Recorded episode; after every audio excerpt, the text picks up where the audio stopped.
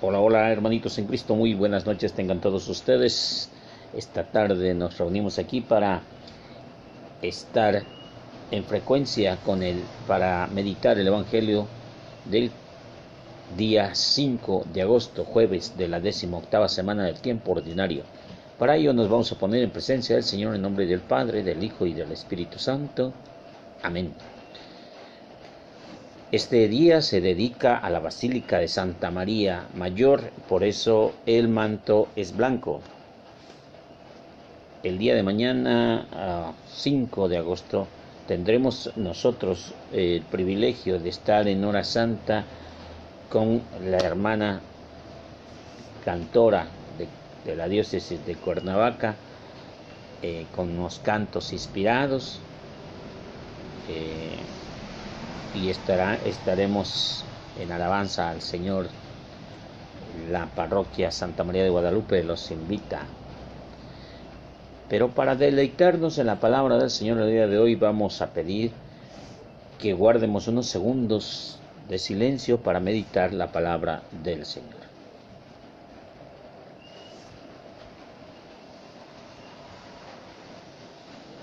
Sabiendo que nuestro Señor es rico en misericordia, que nos perdona los pecados y que arrepentidos buscamos su palabra, decimos todos juntos, yo confieso ante Dios Padre Todopoderoso y ante ustedes hermanos que he pecado mucho de pensamiento, palabra, obra y omisión, por mi culpa, por mi culpa, por mi grande culpa. Por eso ruego Santa María siempre Virgen, a los ángeles, a los santos y a ustedes hermanos que intercedan a mí ante Dios nuestro Señor. Dios Padre poderoso, Padre nuestro, que para gloria tuya y salvación de tu género humano construiste, constituiste a Cristo como sumo y eterno sacerdote, concédenos a este pueblo redimido con su sangre por la participación de este memorial, participar del poder de la cruz y de la resurrección de tu Hijo el que vive y reina contigo, que es Dios por los siglos de los siglos. Amén. Del libro de los números. El mes primero, la comunidad entera de los hijos de Israel llegó al desierto de Sim, y el pueblo se instaló en Cádiz. Ahí murió María y ahí la enterraron. Entonces le faltó agua al pueblo y amotinándose contra Moisés, Aarón les dijeron, ojalá hubiéramos muerto en paz del Señor con nuestro... ¿Para qué morarnos? ¿Para qué nos habrán traído la comunidad del Señor a este desierto? Para que moramos con, en nosotros y nuestro ganado. ¿Por qué nos han sacado de Egipto? Para traernos en este horrible sitio que no se puede cultivar que no tiene higueras, ni viñas, ni ganados, ni siquiera agua para beber. Moisés y Aarón se apartaron de la comunidad, se dirigieron a la tienda de reunión y ahí se postraron rostro en tierra. La gloria del Señor les apareció y el Señor le dijo a Moisés, Toma la vara, reúne con tu hermano Aarón y a la asamblea, y en presencia de ellos ordena la roca que te dé agua y sacarás agua de la roca para darles de beber a ellos y a sus ganados. Moisés tomó la vara que estaba colocada en la presencia del Señor, como él se la había ordenado, y con la ayuda de Aarón convocó a la comunidad delante de ellos. Les dijo, escúchenme, rebeldes, ¿creen que podamos hacer brotar agua de esta roca para ustedes? Moisés alzó el brazo y golpeó dos veces a la roca para para con la vara, y el agua tan abundante que debió toda la multitud y su ganado.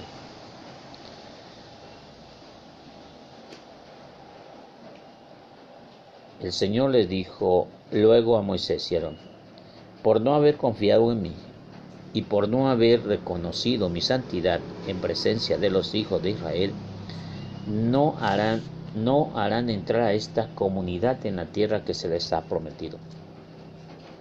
Esta es la fuente de Meribá, es decir, la discusión donde los hijos de Israel protestaron contra el Señor y donde Él les dio como prueba de su santidad.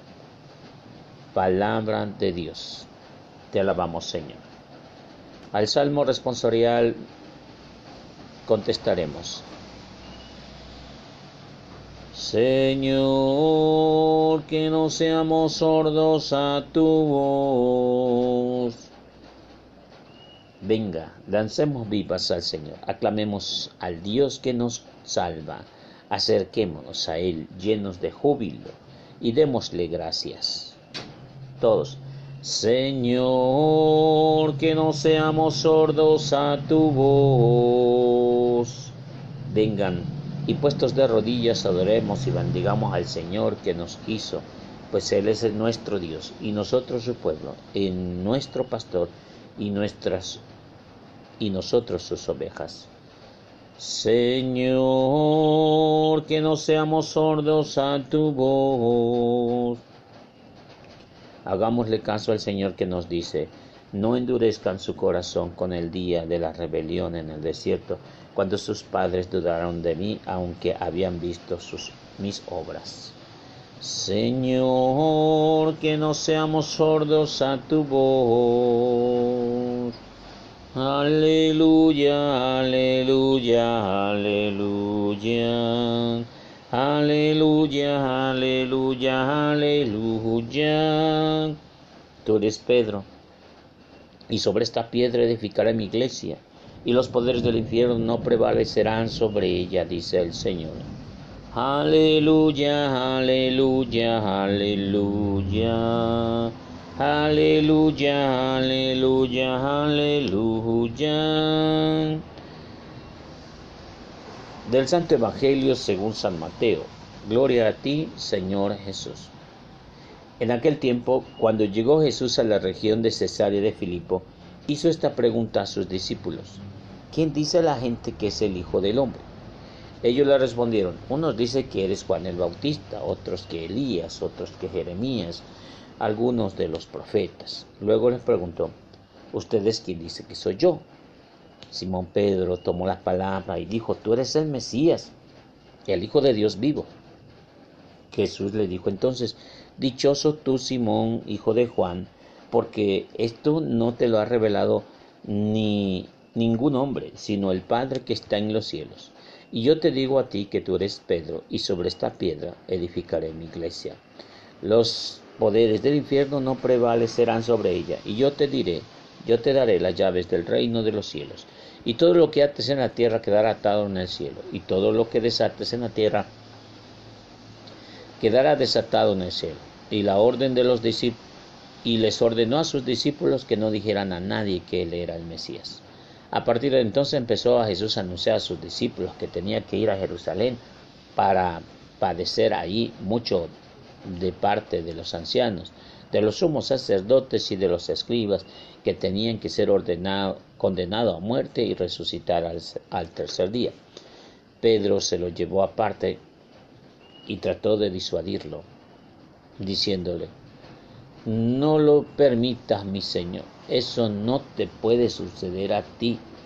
Pero Jesús se volvió a él y le dijo, apártate de mí, Satanás, y no intentes hacerme tropezar en mi camino, porque tu modo de pensar no es el de Dios, sino el de los hombres.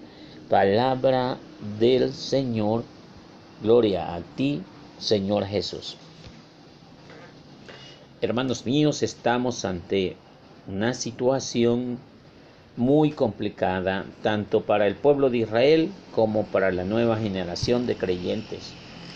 En la primera parte, la situación es similar, pero en la primera parte, tomado del libro de los números, capítulo 20, versos del 1 al 20, Moisés y Aarón son recriminados por parte del pueblo porque no había agua. El líquido vital se les escapaba, no había. Aquellas habían empezado a reprochar una persona que no quiere caminar con Dios va a buscar la forma de, de discutir, de repelar, de estar en contra de la verdad si es posible. Y hacen esas, y se cuestionan e interrogan a todas esas a, a los líderes. Dice, ¿por qué nos han traído la comunidad del Señor a este desierto? Para que moramos con Él nosotros y nuestro ganado. ¿Para qué nos han sacado de Egipto? Para traernos a este horrible sitio. No se puede cultivar y no se puede tener higueras, ni viñas, ni ganado, ni siquiera tenemos agua para beber. Y ojo, eh, ojo, pongan mucha atención lo que dice el Señor en estas palabras. El Señor le dijo a Moisés, toma la vara, reúne con tus hermanos, reúnete con Aarón, tu hermano, en la asamblea, y en presencia de ellos ordena a la roca que te dé agua, y sacarás agua de la roca para darles de beber a ellos y a sus ganados. Estas son las órdenes sencillas. Tomar la vara, reunir los hermanos o la comunidad y ordenar a la roca que dé agua. Sacarás agua para darles de beber a ellos y sus ganados. Creo que está explícito. Pero ahora vamos a ver cómo reacciona Moisés. Tomó la vara, está bien. Aarón convocó a la comunidad, está bien. Ahora les dijo, escúchenme pueblos rebeldes, esto está por demás, esto no se lo pidió Dios. Nada más dijo que reuniera a la gente y que le ordenara a la roca que le dé agua. Pero escuchen el, discurso de Moisés. Escuchen rebeldes. ¿Creen que podamos hacer brotar agua de esta roca para ustedes? ¿Creen? ¿Creen en nosotros? Nosotros tenemos poder. ¿Te dan cuenta? Es un desafío directamente a Dios.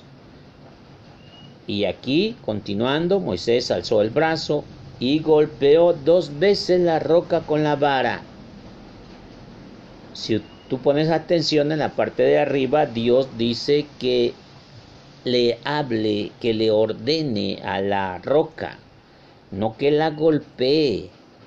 Tampoco le dijo cuántos golpes iban a hacer, porque no mandaron a hacer golpes. Y brotó agua en abundante, bebió la multitud del ganado.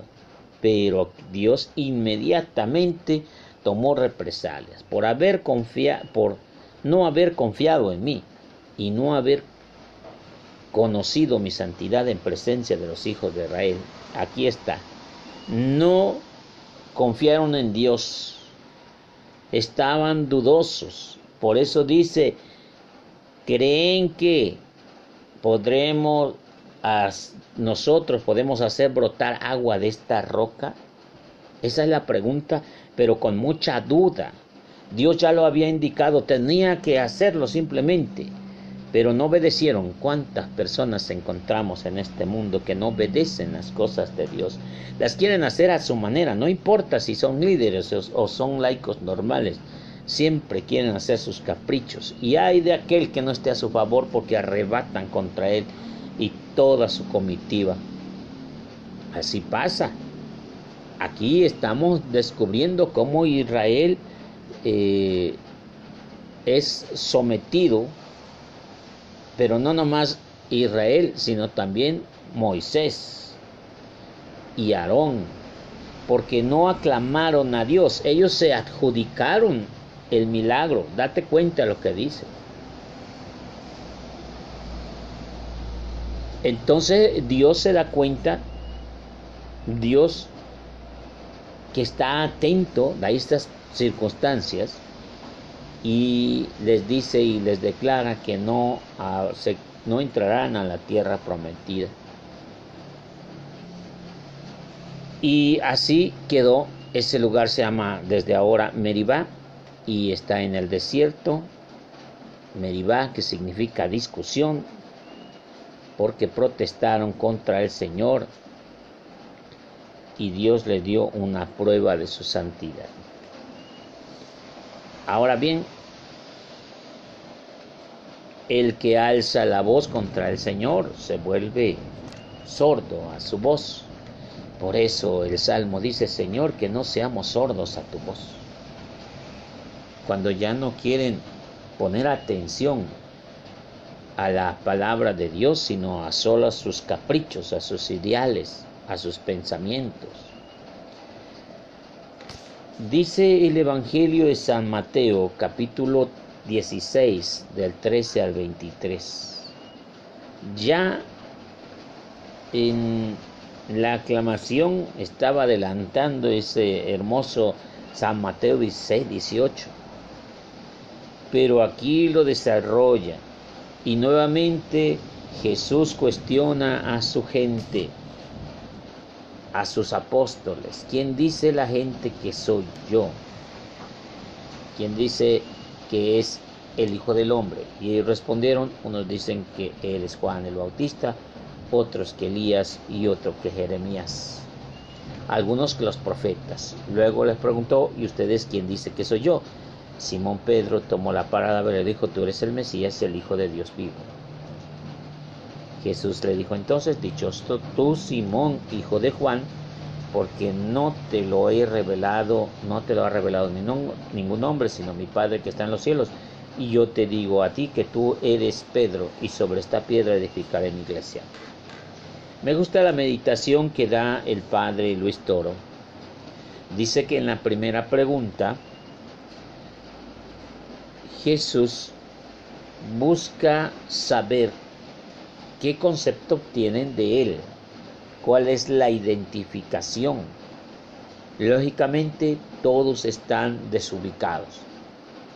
¿Quién dice la gente que soy yo? Dicen que Juan el Bautista, otros que eres Elías, y otros que Jeremías, y otros que los profetas. Desde luego están errados. Pero aquí viene la identificación de Pedro. Luego, ¿y ustedes quién dice que soy yo? Y aquí la cuestión.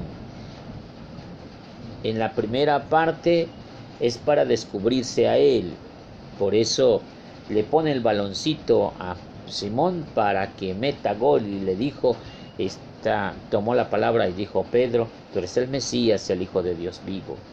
Ahí se identifica Jesús el Mesías. Sin embargo, la cuestión no era saber o investigar quién era el Mesías, pues se llevaban tres años investigándolo. Más bien, ahora era revelar la misión y el llamado y la vocación de San Pedro, puesto que se llamaba Simón. Y el relato que hay nos da a identificar directamente con un servicio y un apostolado específico para el Simón, ahora llamado Pedro, que significa piedra. Y sobre esta piedra edificaré, edificará Jesús su iglesia. Claro está en que hay una sola iglesia. Claro está que Pedro no es el, la roca que va a estar por encima de Jesús. Jesús es el Hijo de Dios. Jesús es Dios mismo. Está muy por encima de cualquier tipo de roca. Jesús mismo es el alfa y el omega, como lo dice el libro de Apocalipsis. No hay ningún pretexto para nosotros católicos saber que Jesús es la roca. El problema es que mucha gente no quiere aceptar que Jesús le dio el cargo a Pedro, porque al darle el cargo a Pedro, entonces toda su iglesia, en lugar de ser dirigida por Jesús, será dirigida por un ser humano, guiada por el Espíritu Santo, pero dirigida por un ser humano.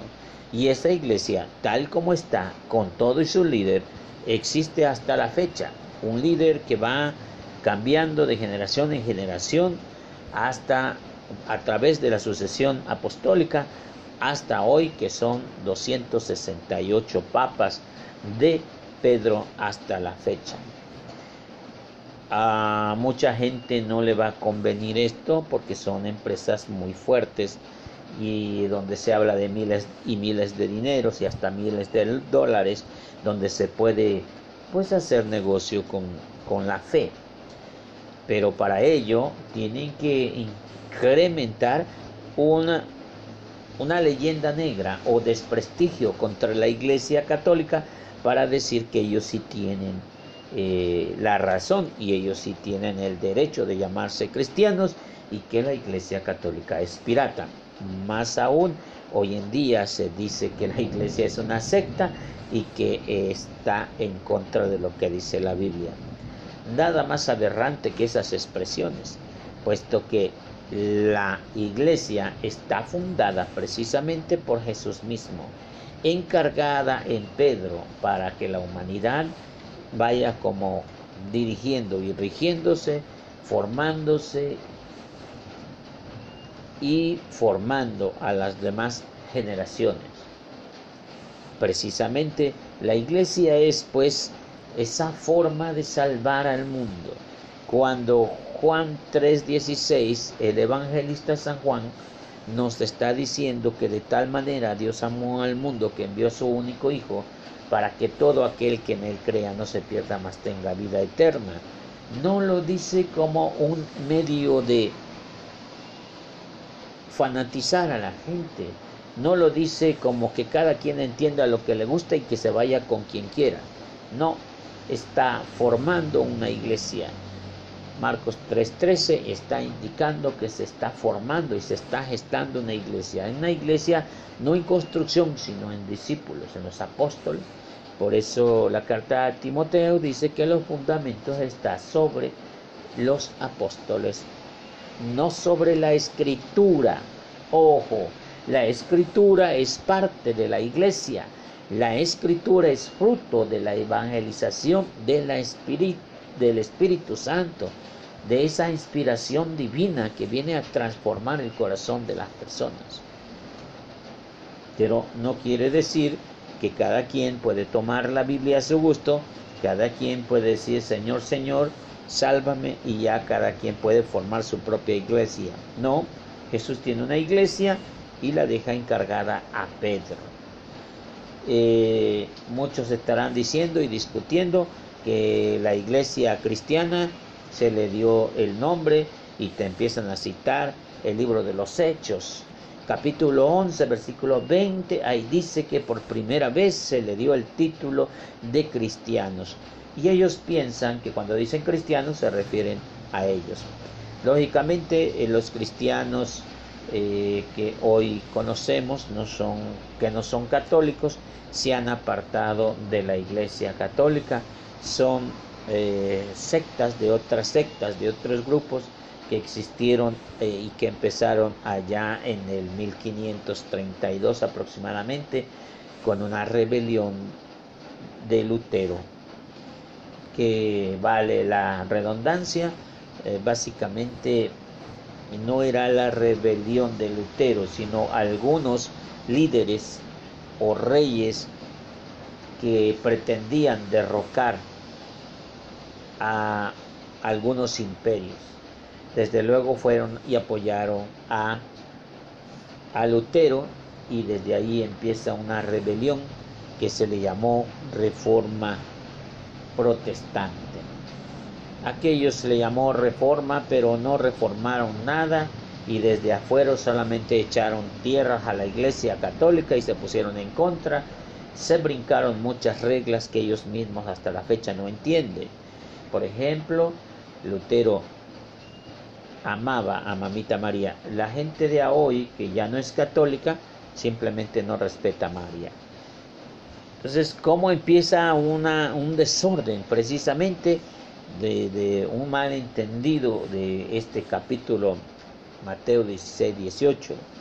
Pero también si por una parte está la alta, se ha cotizado Pedro cuando se dice que se le da el reino de los cielos. El reino de los cielos es, dice, lo que ates en la tierra será desatado en la tierra y lo que ates en el cielo será desatado en el cielo. Quiere decir que eh, que perdones desde aquí será perdonado también allá pero no se lo dijo con ese fin. Las llaves del cielo son precisamente la entrada a la iglesia. Por mano de Pedro está representada la iglesia única de Cristo. Hoy más de 70 mil grupos llamados cristianos apelan ser los auténticos y los verdaderos. Pero esta ocasión en las afueras de Filipo, en Cesarea, Jesús le otorga un nombramiento y una misión a Pedro, puesto que se llamaba Simón y a partir de ahí se llamaba Pedro.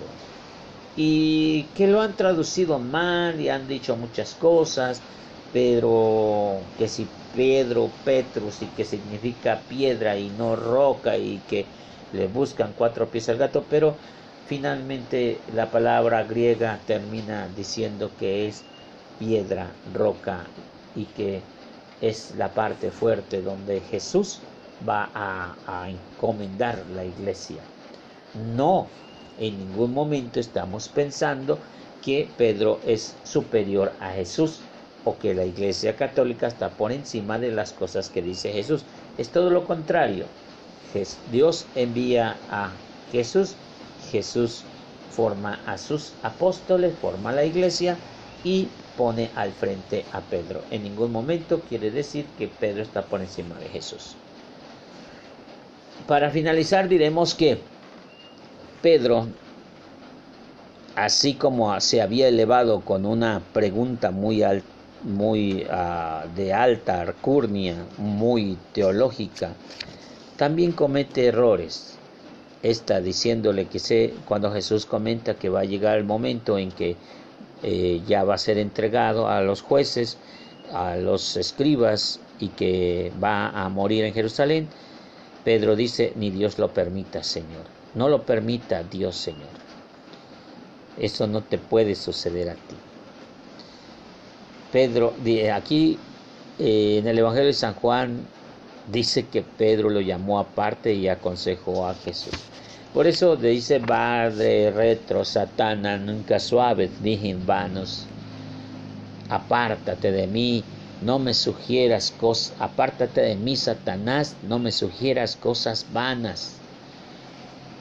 Por eso precisamente es una llamada de atención, porque aquel que sigue a Dios debe aceptar las condiciones en que Dios se manifiesta lo creas o no lo creas, lo veas o no lo veas, Dios en su infinito amor busca lo mejor para cada uno de nosotros, independientemente si te gusta o no te gusta, si lo ves mal o si lo ves bien. Mucha gente que quiere que a la fuerza alguien esté a favor, si no, empieza una rebelión. Gente que no conoce a Dios, gente que no tiene el Espíritu Santo, por más que diga, grite y salte.